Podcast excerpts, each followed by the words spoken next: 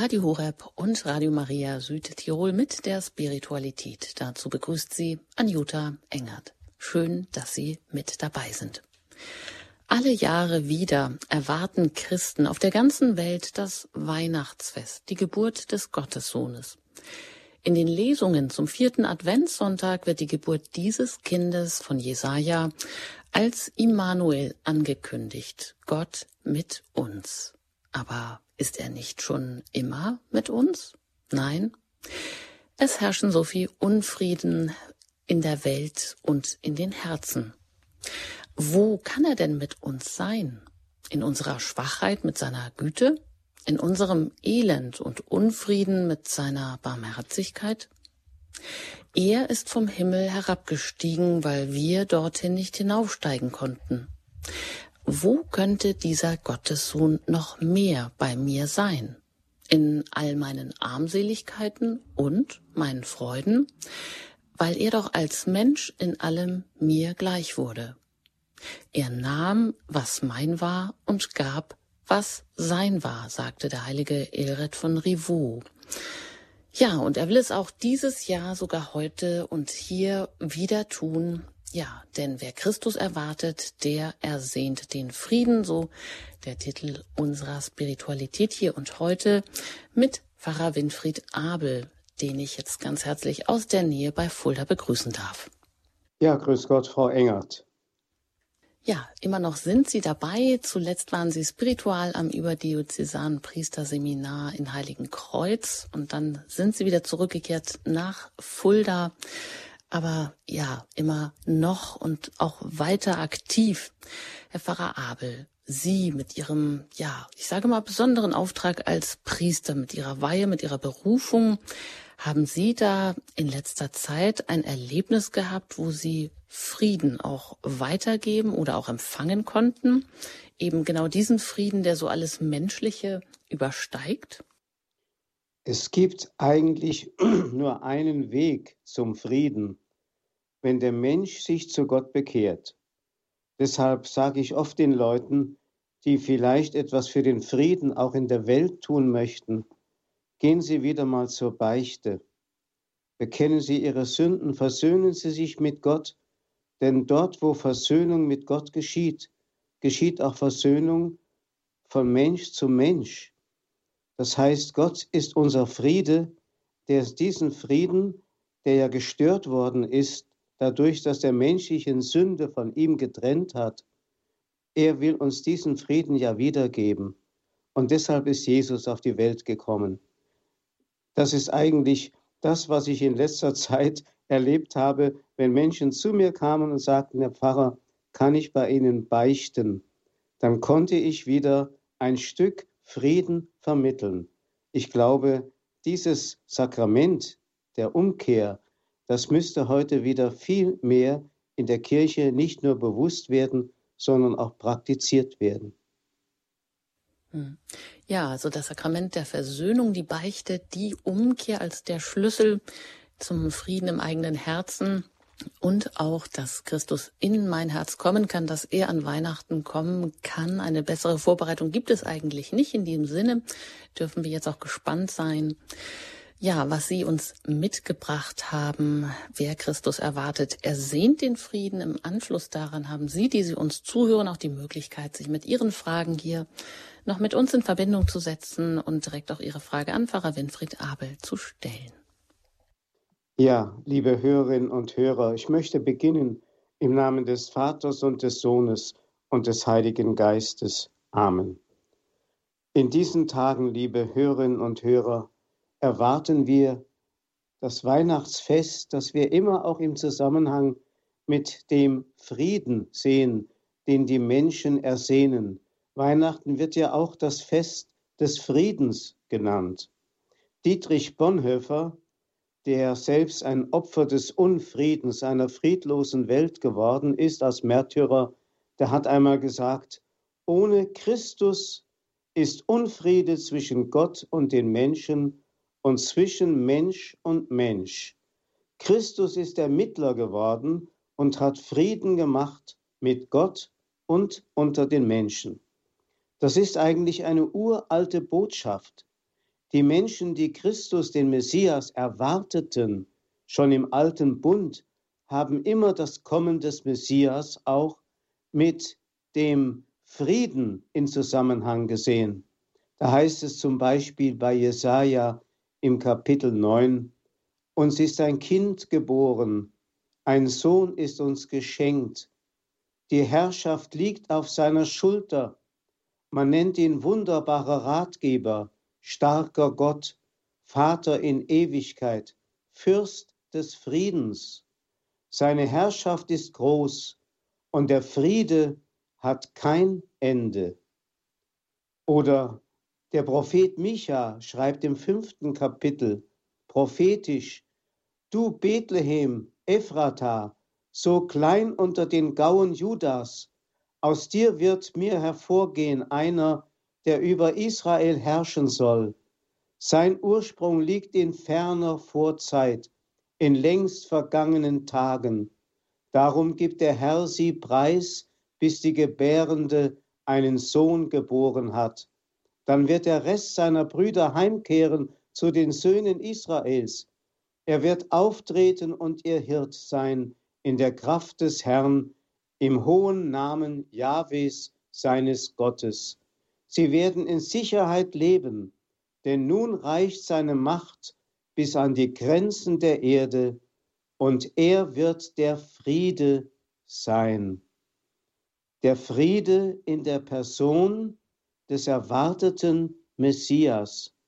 Und wir singen ja heute noch in den adventlichen Liedern dieses wohl aus dem Mittelalter stammende Lied Veni, Veni, Emmanuel, Captivum solve Israel. O komm, o komm, Emmanuel, und befreie das gefangene Israel. Und da heißt es, o Gott, mit uns, Emmanuel, du Fürst des Hauses Israel, o Sehnsucht aller Völker, du komm, führ uns deinem Frieden zu. Diese Sehnsucht ist geblieben. Jesus ist zwar in die Welt gekommen, und die Engel haben bei seiner Geburt in Bethlehem den Frieden auf Erden verkündet, den einfachen Hirten auf dem Feld. Ehre sei Gott in der Höhe und Friede den Menschen seines Wohlgefallens. Aber der Friede hat zwar einen Spender und einen Ursprung, wir haben gehört, in ferner Vorzeit, Vorzeit liegt sein Ursprung, so heißt es bei Micha, so ähnlich wie auch in ferner Vorzeit der Ursprung des, der Friedensstörung, der Friedenszerstörung liegt. So kommt aus noch fernerem Ursprung der Friede selbst zu uns in der Person des Messias. Er ist der Geber, aber dem Geber muss auch der Empfänger entsprechen. Wenn der Empfänger nicht sich öffnet, um Frieden zu empfangen, dann kann kein Friede sich ausbreiten. Wenn der Mensch von Gott getrennt bleiben will, dann bleibt er im Unfrieden und dann wird er ein Stifter des Unfriedens sein.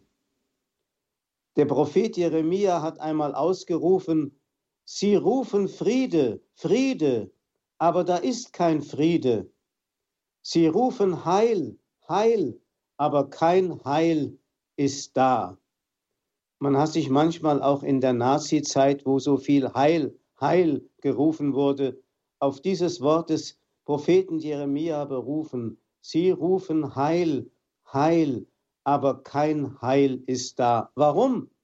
Weil keine Heilung da ist, weil der Arzt nicht da ist oder man den Arzt nicht an sich heranlässt, weil man als Patient sich nicht zur Verfügung stellt, ihm sich darbietet, damit er seine heilende Hand ausstrecken kann, um die Wunden meiner Seele zu berühren.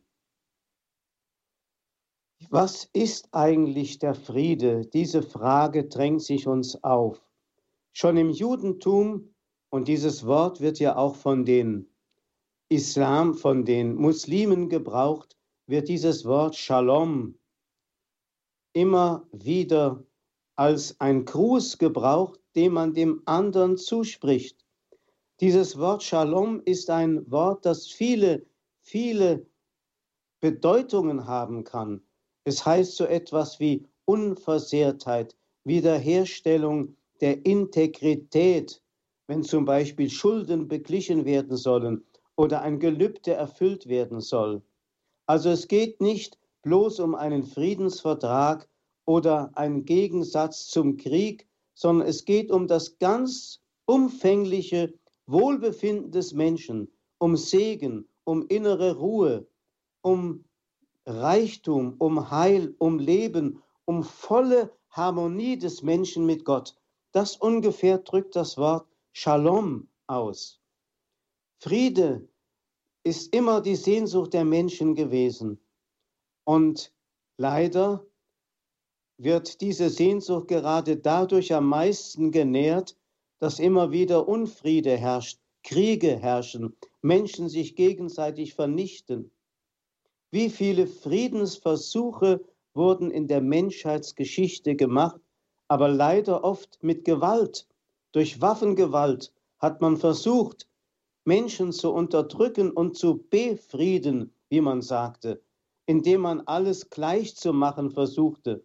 Selbst der römische Friede, die Pax Romana, wie man sagte, zur Zeit der Geburt Jesu, war ein erzwungener und diktierter Friede durch Soldaten, die damals den, den ganzen bekannten Weltenraum beherrschten und die Menschen so niederdrückten, dass ein Aufstand kaum noch möglich war. Aber das war kein Friede. Und dort, wo echte Friedensbringer und Friedens am Werk waren, ich denke zum Beispiel an den heiligen Ludwig von Frankreich im Mittelalter, der im 13. Jahrhundert gelebt hat, also zur Zeit der franziskanischen Erneuerungsbewegung. Ludwig war ein Mann des Friedens. Er hat deswegen auch auf Gebiete in seinem Reich verzichtet, um des Friedens willen. Man hat ihm das als Schwäche ausgelegt. Gerade diejenigen, die Frieden bringen wollen, werden oft als Schwächlinge hingestellt, weil sie keine Gewalt anwenden. Und da haben wir schon den Blick auf Jesus, der genau diese Art von Frieden bringen wollte, die keine Gewalt kennt, sondern sich selber lieber hingibt, um Frieden zu schaffen. Die Friedlosigkeit ist, wie manche sagen, eine Folge der sozialen Schieflage oder ähnlich. Man versucht es politisch zu deuten, es gibt auch Friedensforschung, es gibt Friedensnobelpreise, Friedensverhandlungen, aber das alles trifft nicht den Kern dessen, was hier eigentlich gemeint ist. Man muss fragen, was ist Friede, woher kommt der Friede und was ist die Ursache dafür, dass die Menschen sich immer wieder bekämpfen. Wenn man das mal theologisch betrachten will, muss man sagen, der Friede hat seinen Ursprung in Gott. Gott ist nicht ein einziger und ein einsamer Gott, sondern er ist eine Einheit in der Verschiedenheit. Also auch in Gott selber gibt es eine Verschiedenheit. Hier geht es also nicht um die Egalisierung, die Gleichmachung der Gegensätze, sondern um die Einheit trotz der Gegensätze. Vater, Sohn und Heiliger Geist sind eine Einheit in der Unterschiedenheit. Und diese Unterschiedenheit der Personen muss erhalten bleiben, ist gewissermaßen die Voraussetzung für Einheit. Das gilt natürlich auch für jede menschliche Gesellschaft. Die kleinste Zelle der Gesellschaft ist beispielsweise die Familie. Da ist es auch so, die Unterschiedlichkeit der Personen, Mann und Frau, die zu einer Einheit zusammenfinden und gerade dadurch fruchtbar werden im Kind. Diese Unterschiedenheit gibt ein Abbild für die Dreiheit Gottes und für den Frieden Gottes.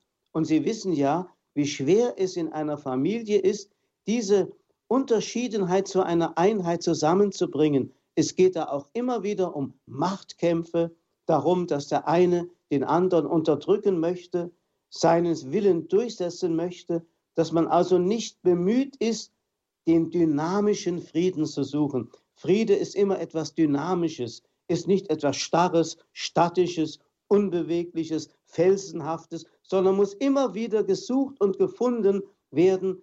Das ist es. Und deswegen ist der Friede auch gar nicht so leicht zu finden, weil der Mensch sich zurücknehmen muss, um dem anderen eben Raum zu geben. Das finden wir alles in Gott in vorbildhafter Weise verwirklicht, denn er ist in seinem Wesen der Friede, in der Unterschiedenheit der Personen, in der Einheit des Wesens. Auf Christus bezogen heißt es im Epheserbrief Kapitel 2, er ist unser Friede. Er vereinigte die beiden Teile und riss durch sein Sterben die trennende Wand der Feindschaft nieder, um die zwei in seiner Person, in seiner Person zu dem einen neuen Menschen zu machen. Er stiftete Frieden und versöhnte die beiden durch das Kreuz mit Gott in einem einzigen Leib. Er hat in seiner Person die Feindschaft getötet. Er kam und verkündete den Frieden. Liebe Hörerinnen und Hörer, das ist konkret zwar vom heiligen Paulus bezogen auf den Unterschied der Juden und der Heiden, aber man darf es ohne weiteres auf beziehen auf die Bezogenheit Gottes auf die Menschen. Denn der Mensch hat einmal in seiner Arroganz sich von Gott getrennt, weil er selbst Gott sein wollte. Er hat der Versuchung nachgegeben, ihr werdet sein wie Gott und hat sich von Gott getrennt, um selber kreativ zu sein, um selber diese Welt nach seinem Willen zu schaffen, um selbst bestimmen zu können in einer absoluten Autonomie, was gut und böse ist. Und dadurch hat er den Spalt geschaffen, der mit dem Wort Sünde bezeichnet wird, der den Menschen von Gott so getrennt hat, dass der Mensch diesen Spalt aus eigener Kraft nicht mehr überbrücken konnte. Und deswegen ist er für uns zur Brücke geworden, der Sohn Gottes, indem er beide getrennten Teile, nämlich Menschheit und Gottheit, in seiner Person vereinigt hat. Gott und Mensch in seiner Person. Deswegen ist er unser Friede geworden und hat uns den Frieden gebracht. Es gibt ein chinesisches Märchen, das ich einmal gelesen habe, das erzählt, wie ein chinesischer König einem berühmten Glockengießer einen Auftrag gibt. Er soll die schönste, die wohlklingendste Glocke, die man je auf der Erde gehört hat, soll er schaffen. Und dafür gibt ihm der chinesische Kaiser alle kostbaren Materialien, die man vielleicht für einen Glockenguss gebrauchen kann. Gold und Silber und Bronze und weiß Gott was alles an Materialien, die vielleicht als kostbarste Materialien in Frage kämen. Dem Glockengießer war das eine schwierige Aufgabe. Er hat mit viel Mühe und großer Liebe eine Form aus Lehm geschaffen, in die dann diese Glocke gegossen werden sollte.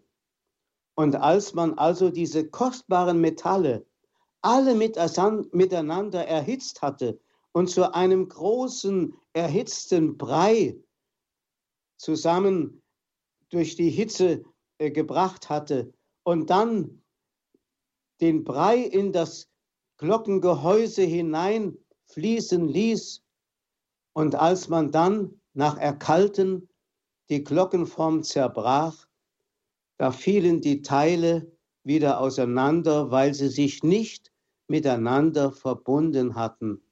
Wie kann sich Gold mit Silber, mit Bronze und anderen Metallen verbinden? Der Glockengießer war ganz unglücklich. Er hat noch einmal einen Versuch gemacht, hat noch einmal eine Glockenform hergestellt aus Lehm mit großer, großer Kunstsinnigkeit. Und dann hat er wieder diese verschiedenen Metalle noch einmal erhitzt und ordentlich erhitzt damit sie einen Brei ergaben und diesen Brei hineingießen lassen in die Glockenform. Und wie er nach Erkalten die Glockenform zerbrach, fielen auch diese Elemente wieder auseinander. Sie hatten sich nicht miteinander verbunden. Der König, der Kaiser, drohte mit der Todesstrafe, wenn diese Glocke nicht gelänge.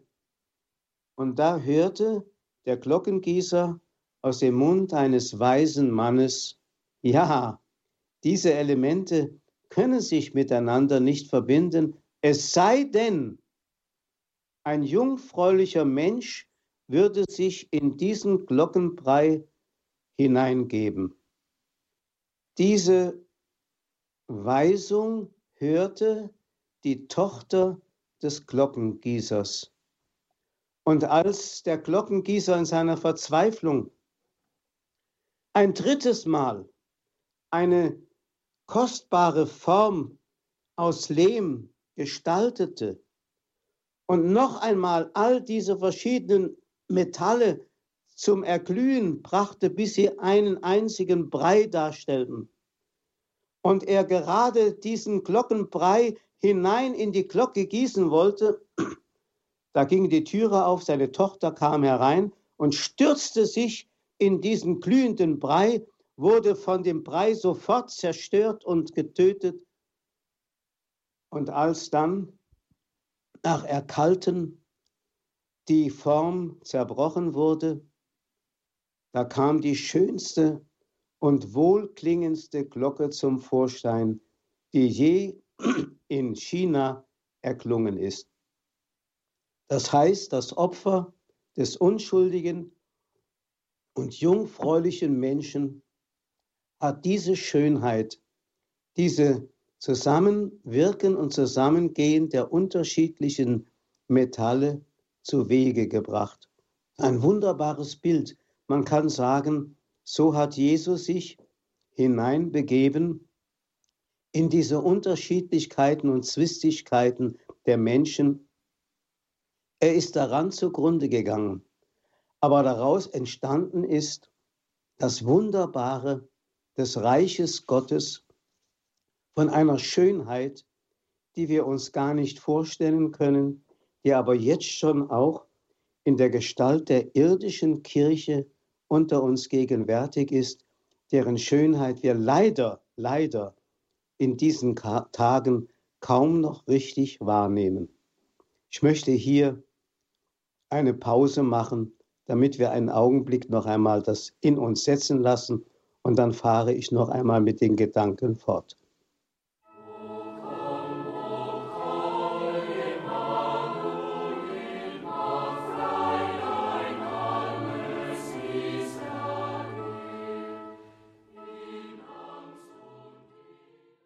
Radio Horeb mit der Spiritualität, dazu geschaltet auch Radio Maria Südtirol.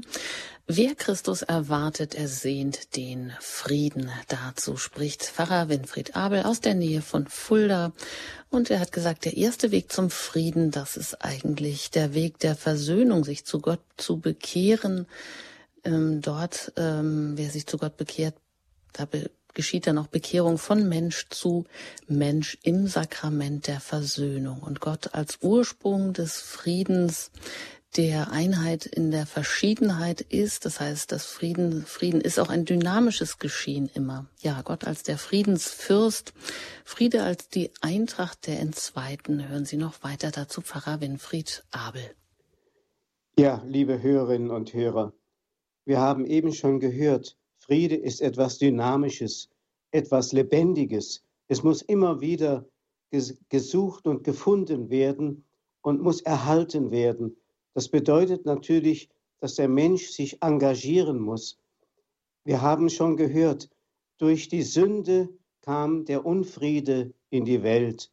Deswegen wird nach dem Sündenfall auch im Alten Testament berichtet, wie Kain seinen Bruder Abel erschlägt und wie das sozusagen eine Kette von Unfrieden, von Kriegen und Auseinandersetzungen zur Folge hat, bis in den heutigen Tag hinein.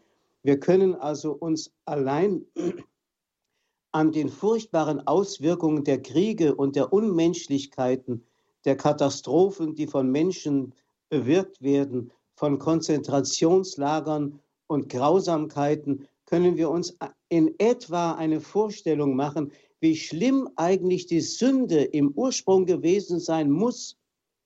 Das war nicht einfach so, mal beim Nachbar im Garten einen Apfel zu stehlen, der einem eigentlich nicht gehörte. Darum ging es nicht. Nein, das war diese wahnsinnige Anmaßung des Menschen. Im Philipperbrief deutet der heilige Paulus das an, wenn er von Christus spricht, der, obwohl er Gott gleich war, sein Gott Gleichsein nicht als eine Anmaßung an sich gezogen hat. Also ein Raub heißt es, obwohl er Gott gleich war, obwohl es ihm gebührt hätte, dieses Privileg auch auf der Erde vor den Menschen zur Schau zu stellen, hat er darauf verzichtet. Aber der Mensch selber, der zwar als Abbild Gottes geschaffen war, aber nicht selber Gott war, er hat dieses Gott ähnlich sein als eine Anmaßung an sich gerissen. Und Jesus hat durch seine Entäußerung, wie der heilige Paulus im Philipperbrief sagt, durch seine Entäußerung indem er das getan hat, was ich vorhin im Bild erzählt habe, von diesem jungfräulichen Menschen, der sich in den kochenden Glockenbrei hineingegeben hat. Dadurch hat er den Frieden wiederhergestellt und den Menschen das Angebot des Friedens gemacht, das immer noch besteht, immer noch besteht. Friede wird gewirkt in der Welt und in der Kirche an vielen Orten, oft ganz unscheinbar. Wenn wir also vom Sakrament der Versöhnung gesprochen haben. Das sind ganz unscheinbare Dinge, aber sie bewirken etwas. Sie wirken in den ganzen Leib der Menschheit hinein. Sie wirken in den ganzen Leib der Kirche hinein. Sie bewirken Einheit, wo wir es gar nicht sehen. Ich sagte schon, die Schönheit der Kirche wird heute oft gar nicht wahrgenommen, weil wir uns dauernd auseinandersetzen mit irgendwelchen Struktur- und äußeren Fragen, die das eigentliche Geheimnis der Kirche überhaupt nicht berühren. Der Friede ist es, den Jesus bringen wollte, aber einen anderen Frieden, als wir oft meinen. Der heilige Jakobus hat einmal in seinem Brief die Frage gestellt, woher kommen die Kriege bei euch? Woher kommen die Streitigkeiten? doch nur vom Kampf der Leidenschaften in eurem Innern. Das heißt, der Mensch ist innerlich zerrissen, der Mensch ist innerlich unversöhnt, der Mensch ist innerlich leidenschaftlich. Er beneidet den anderen, er ist habgierig, er ist egoistisch, er ist tyrannisch. Das alles ist zunächst eine innere Befindlichkeit, aber das alles spiegelt sich dann außen wieder in den Dingen, Entschuldigung, in den Dingen, die sich ereignen, wenn der Mensch zum Gewalttäter wird und versucht, seinen Lebensraum auszudehnen auf Kosten der anderen. Jesus aber macht all dem falschen Frieden, den die Menschen manchmal mit Gewalt herstellen wollen, ein Ende. Er sagt, denkt nicht, ich sei gekommen, um Frieden auf die Erde zu bringen ich bin nicht gekommen, um Frieden zu bringen, sondern das Schwert. Was soll das wieder heißen? Also ist Jesus doch nicht der Friedensbringer, doch nicht der Friedensfürst.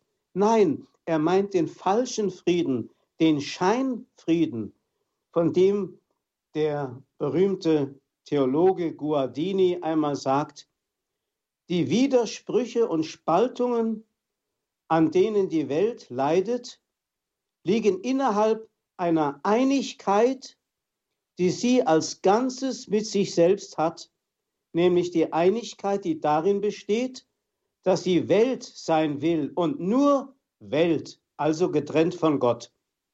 Darin ist sich die Welt einig und das ist der falsche Friede. Mit diesem Frieden macht Jesus ein Ende und wenn er kommt, dann ruft er auf zur Entscheidung. Und Entscheidung bewirkt immer Scheidung der Geister. Deswegen sagt er, ich bin nicht gekommen, um Frieden zu bringen, sondern das Schwert, das heißt Scheidung der Geister. Das geht mitten durch das Herz eines jeden Menschen hindurch. In dem ja dieser Kampf zwischen Gut und Böse stattfindet, das geht natürlich auch durch die menschlichen Gemeinschaften hindurch, auch durch die Familien hindurch. Jesus hat das ja gesagt, es wird so sein, dass äh, die Kinder ihre Eltern vor Gericht ziehen werden und die Eltern ihre Kinder sich gegenseitig verleumden werden und so weiter, anklagen werden. Ja, da auf einmal wird deutlich, sobald Christus der Friede in der Welt auftritt und zur Entscheidung aufruft, da prallen die Gegensätze aufeinander. Da kommt es zur Verfolgung der Kirche, denn Jesus sagt ja, haben sie mich verfolgt, werden sie auch euch verfolgen. Das ist diese klare Erkenntnis dessen, dass der Friede, den Christus bringt, der Macht des Bösen nicht gefällt. Das Böse hat eine gewisse Einigkeit in sich, nämlich von Gott sich getrennt zu wissen und von Gott losgelöst nur Welt sein zu wollen. Wir merken also, der eigentliche Spaltpilz, der den Unfrieden in dieser Welt und alle Kriege zustande bringt, ist die Sünde. Jakobus spricht von den Leidenschaften in unserem Innern, in unserem Herzen. Und dieser Unfriede, der soll beseitigt werden. Und deswegen müssen wir genau dort anfangen, wo der Unfriede seine Wurzel hat. Deswegen sagte ich, willst du Frieden schaffen, geh wieder einmal zur Beichte. Versöhne dich mit Gott und versöhne dich mit den Menschen. Dann hast du ein wichtiges Friedenswerk auf dieser Welt vollbracht. Seitdem die eigentliche Verbindlichkeit, die das unterschiedliche Miteinander verbindet, aus der Welt geschwunden war durch die Sünde, und diese Verbindlichkeit heißt Liebe. Der heilige Paulus sagt, der Heilige Geist ist das Band, das alles vollkommen macht und zusammenfügt. Also auch das Unterschiedliche zusammenfügt, so wie in Gott in drei unterschiedlichen Personen eine wunderbare Einheit ist, sodass wir von einem Gott sprechen. Und so spricht auch Jesus von dem einen Fleisch, das geschieht, wo Mann und Frau in einer Einheit zusammenleben in Liebe, die eben mehr ist als Körperlichkeit, sondern wirklich diese Einheit in der Gesinnung, die Einheit des Herzens, da ist der Mensch Gott ebenbildlich und wird wieder zurückgeführt zur Ursprünglichkeit, die einmal war, bevor die Sünde, der Spaltpilz in diese Welt hineingekommen ist. Ich glaube, es ist wichtig, das wieder neu zu sehen, sonst wird alle Friedensforschung in der Welt ins Leere laufen, wenn die Menschen nicht wieder zurückfinden zu Gott, denn er ist unser Friede. Noch einmal Bonhoeffer, ohne Christus ist Unfriede zwischen Gott und den Menschen und zwischen Mensch und Mensch. Christus ist der Mittler geworden. Er hat Frieden gemacht mit Gott und unter den Menschen. Der Paulus hat einmal gesagt, wenn Sie sagen Frieden und Sicherheit, dann überfällt sie plötzlich das Verderben. Das sind also diejenigen, die den falschen Frieden suchen den weltlichen Frieden durch Absicherung, durch Verträge. Das alles ist politisch durchaus nicht falsch und wichtig, aber das Eigentliche muss immer wieder gesucht und gefunden werden. Der Bruder Klaus von Flühe, der große Friedensheilige, der hat einmal in einem Brief an den Rat von Bern geschrieben, Friede ist nur in Gott. Gott allein ist der Friede. Damit hat Bruder Klaus, der übrigens ein Realist war und durchaus wusste, dass ein Staat auch wehrhaft sein muss, um einem anderen, der mich um meine Position beneidet, ihm den Respekt abzukaufen, damit er mich nicht angreift oder ähm, sich an mir vergreift. Damit hat er den Realismus der Sünde in dieser Welt erkannt, der man noch etwas entgegensetzen muss. Aber noch einmal, Gott allein ist der Friede. Das war seins. Und deswegen ist er der große Vermittler des Friedens, nicht nur für sein Land, sondern sogar für unser ganzes Europa geworden. Es ist eine Tatsache, Gottes Leugnung und Gottes Verachtung führt immer zur Menschenleugnung und zur Menschenverachtung. Die heilige Mutter Teresa hat vor genau 43 Jahren, nämlich am heutigen Tag, heute ist der 19. Dezember, am 19. Dezember 1979, das sind genau heute vor 43 Jahren, hat sie den Friedensnobelpreis verliehen bekommen. Und sie bekam auch die Möglichkeit, vor den großen Politikern dieser Welt eine Ansprache zu halten. Das hat ihn so wunderbarer Weise getan, wie es kein Papst und kein Bischof hätte besser sagen können. Ich zitiere daraus. Ich habe eine Überzeugung, die ich Ihnen allen mitteilen möchte. Der größte Zerstörer des Friedens ist heute der Schrei des unschuldigen, ungeborenen Kindes. Wenn eine Mutter ihr eigenes Kind in ihrem eigenen Schoß ermorden kann, was für ein schlimmeres Verbrechen gibt es dann noch? Wir bringen uns gegenseitig um. Heute werden Millionen ungeborener Kinder getötet und wir sagen nichts. In den Zeitungen lesen wir dieses und jenes, aber niemand spricht von den Millionen von Kleinen, die empfangen wurden mit der gleichen Liebe wie Sie und ich, mit dem Leben Gottes. Und wir sagen nichts, wir sind stumm. Für mich sind die Nationen, die Abtreibung legalisiert haben, die ärmsten Länder. Sie fürchten die Kleinen, sie fürchten das ungeborene Kind. Und das Kind muss sterben. Und ich bitte Sie hier im Namen der Kleinen, rettet das ungeborene Kind. Erkennt die Gegenwart Jesu in ihm. Genau das ist es doch. Deswegen musste Jesus sterben. Wegen dieser Grausamkeit, wegen dieses Krieges, der nicht einmal groß als Weltkrieg erkannt wird und doch schlimmer ist als ein Weltkrieg. Wenn man bedenkt, dass in einem Zeitraum, in dem zwei oder drei Millionen Menschen an Corona gestorben sind, ungefähr 75 Millionen Kinder im Mutterleib getötet wurden. Von diesem Weltkrieg redet man kaum. Noch einmal zurück zu dem Wort, er ist unser Friede. Es ist auffallend, wie ich schon sagte, dass bei der Geburt Jesu der himmlische Gesang der Engel den Frieden auf Erden verkündet hat. Und Jesus als erstes nach seiner Auferstehung die Jünger anhauchte und sagte, Friede sei mit euch, empfange den Heiligen Geist. Wem ihr die Sünden vergebt, dem sind sie vergeben. Wem ihr die Vergebung verweigert, dem ist sie verweigert. Und Jesus zeigt ihnen seine Wunden. Durch seine Wunden sind wir geheilt. Ich möchte mit diesem Gedanken meine, meinen Vortrag schließen und Ihnen allen, liebe Hörerinnen und Hörer, den weihnachtlichen Frieden wünschen. Amen. Vielen Dank, Pfarrer Winfried Abel aus Fulda.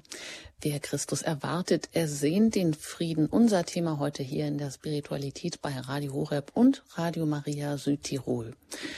Ja, wenn Sie beitragen möchten, wenn Sie eine Frage haben, vielleicht auch wie wir auch ganz persönlich dann zum Frieden beitragen können oder auch andere Fragen zu dem, was Pfarrer Winfried Abel auch ge gerade uns gesagt hat, was er zitiert hat, ähm, welche, ja, auch heilsgeschichtlichen Gründe er dargelegt hat, rufen Sie uns gerne an jetzt unter der 089 517 008 008.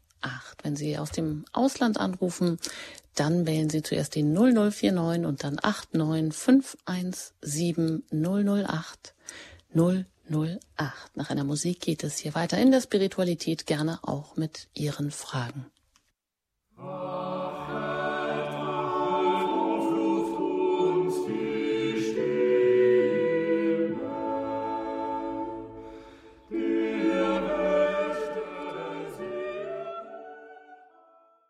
Sie haben eingeschaltet bei Radio Horeb Ihrer christlichen Stimme in Deutschland und auch Radio Maria Südtirol hier in der Spiritualität, wer Christus erwartet. Er sehnt den Frieden, dazu hat Pfarrer Winfried Abel ja, uns eben vieles mit auf den Weg gegeben und auch Sie haben die Möglichkeit, jetzt sich auch noch mit Ihren Fragen hier kurz einzubringen unter der 089 517 008 008. An Weihnachten erwarten wir den Friedensfürst und wir alle sehnen uns ja oft äh, so sehr nach Frieden und gerade an Weihnachten auch und doch ähm, merken wir immer wieder, wie schwer das ist, genau diesen Frieden auch ja, herzustellen, einen Beitrag zu diesem Frieden zu leisten. Ein erster Anrufer hat sich gemeldet aus der Schweiz. Ich bin verbunden mit Herrn Ziegler. Schön, dass Sie hier in der Sendung anrufen. Hallo und herzlich willkommen. Hallo, guten Tag, Herr Pfarrer Abel. Grüß Gott. Äh, wir haben im Alten Testament den Namen Immanuel, oder? Ja. Und die christlichen Kirchen setzen ja Immanuel und Jesus gleich, oder? Ja. Die christlichen Kirchen erwarten, dass Jesus nochmals auf die Erde kommt. Ja. Und ja, ich habe natürlich eine andere Meinung. Ich trenne de, den Immanuel und Jesus. Für mich ist Immanuel der Menschensohn und Jesus Christus der Gottessohn, oder? Und wir haben ja das Problem, dass die Juden auch noch ihren Messias erwarten, oder? Ja. Wir haben ja im Alten Testament offenbar zwei Erlöser, zwei Gottessöhne.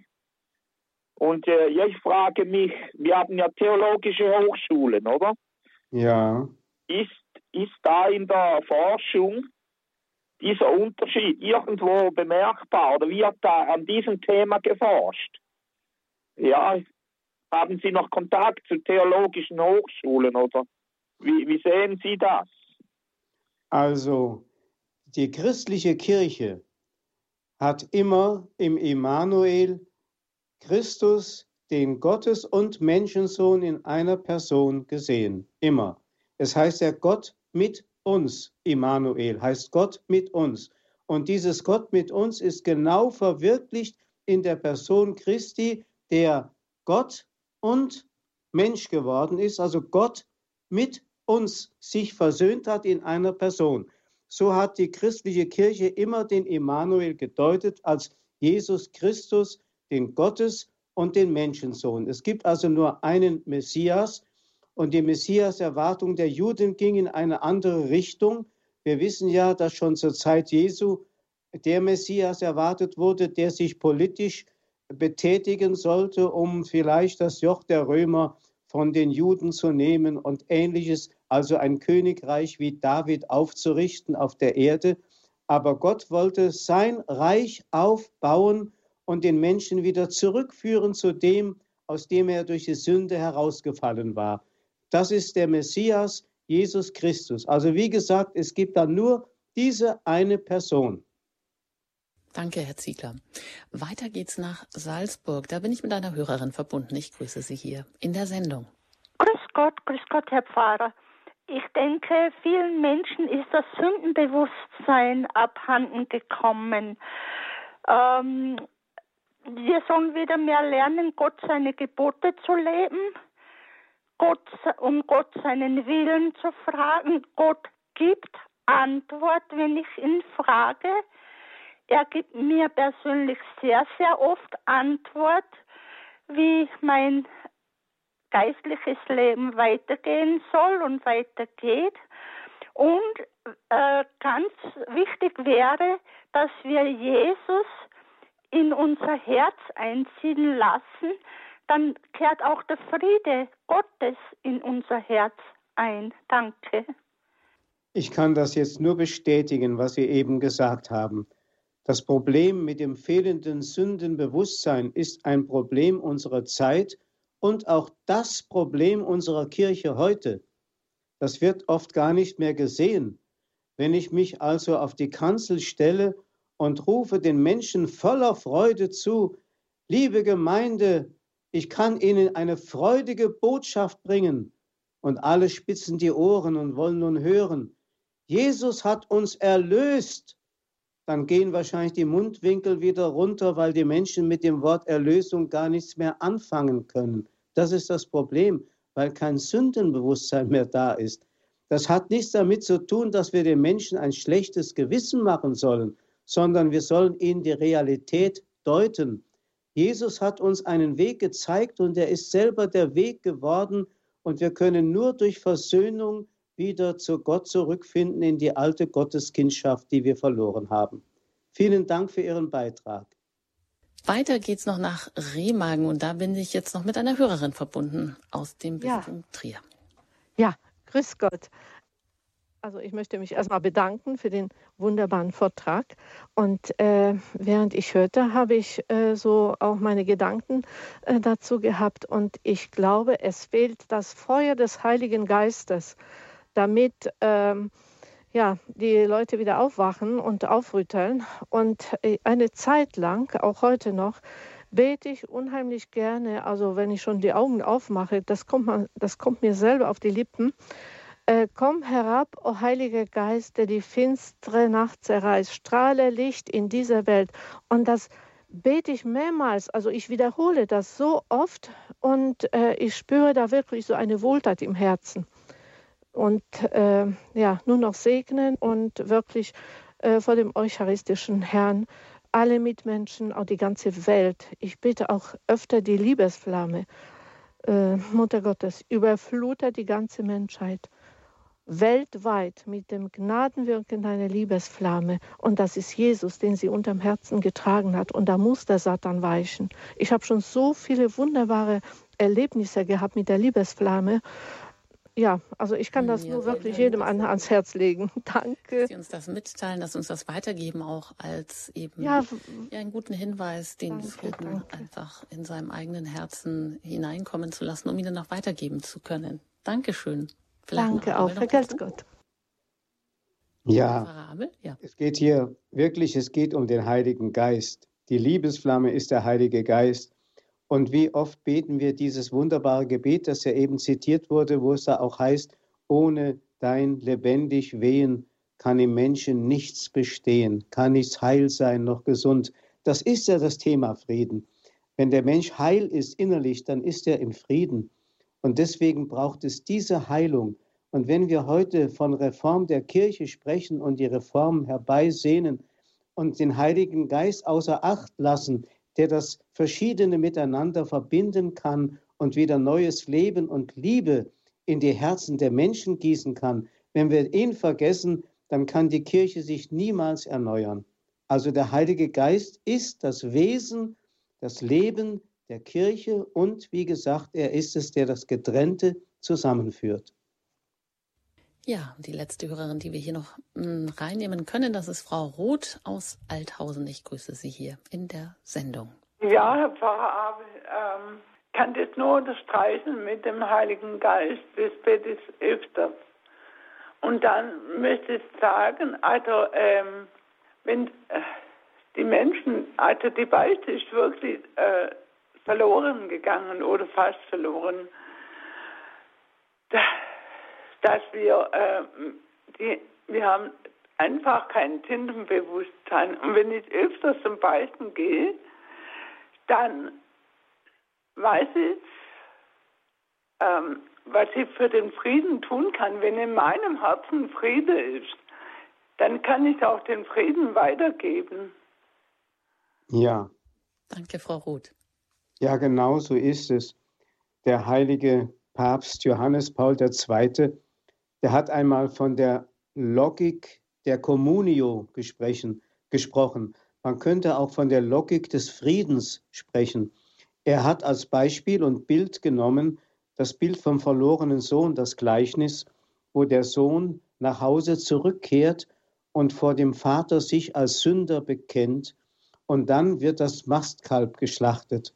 Und der Papst weist darauf hin, viele Menschen wollen heute nur noch Mastkalb haben, aber wollen die Umkehr nicht und die Versöhnung mit dem Vater nicht vorausnehmen. Das heißt also, man rennt zur Kommunion und empfängt Christus in der Eucharistie, und lebt doch unversöhnt mit sich, mit Gott und mit den Menschen. Und deswegen gehört zur Logik des Friedens und zur Logik der Communio gehört, dass der Mensch zunächst einmal sich mit Gott versöhnt und dann kann er auch das Mastkalb schlachten lassen und das große Festmahl halten. Wenn wir so Weihnachten begehen würden, dann hätten wir wirklich ein wunder, wunderschönes Weihnachtsfest. Wenn wir so versöhnt hingehen könnten zur Krippe und Jesus vor Jesus die Knie beugen könnten, um ihn, wie die Hirten es getan haben, anzubeten.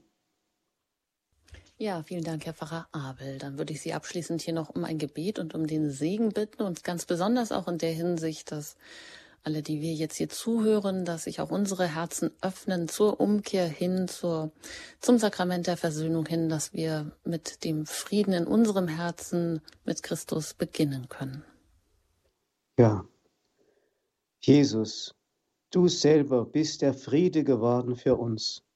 Du bist der einzige Weg, zum Vaterhaus. Wir bitten dich, lass uns das immer tiefer erkennen, dass wir nur als versöhnte Menschen wirklich leben können. Nur wenn in uns selbst der Friede eingekehrt ist, dann können wir Friedensbringer sein. Du hast ja deine Jünger ausgesandt, geht und geht zu den Menschen und geht an die Türen der Menschen und wünscht ihnen den Frieden. Und wenn es Kinder Gottes sind, und sie, geöffnet, und sie ihre Herzen öffnen, dann wird der Friede bei ihnen einkehren und dann wird der Friede bei ihnen bleiben. Dazu sind wir gesandt, Mittler des Friedens zu sein, indem wir selbst den Frieden empfangen von dir. Herr, lass uns als versöhnte Menschen leben. Lass uns immer wieder erfahren, wie du barmherzig bist, wie deine Barmherzigkeit unser Leben verwandelt und wie die Barmherzigkeit das Leben der ganzen Welt verwandeln kann. Gib uns deinen Frieden, den diese Welt nicht geben kann. Amen. Und so segne euch auf die Fürsprache der heiligen Gottesmutter Maria, alle Engel und Heiligen, der allmächtige und gütige Gott, der Vater, der Sohn und der Heilige Geist. Amen. Amen. Ein herzliches Dankeschön an Pfarrer Winfried Abel, dass Sie heute hier zu Gast waren in der Spiritualität. Wer Christus erwartet, ersehnt den Frieden. Alles Gute Ihnen und auf Wiederhören und an dieser Stelle auch ein Dankeschön an Sie, die Sie zugehört haben, für Ihr Interesse, für Ihre Anrufe, immer auch für Ihr Gebet und auch Ihre finanzielle Unterstützung. Denn allein mit Ihren Spenden können wir hier weiter auf Sendung bleiben. Ich danke Ihnen, wünsche Ihnen einen gesegneten Tag. Ihre Anjuta Engert.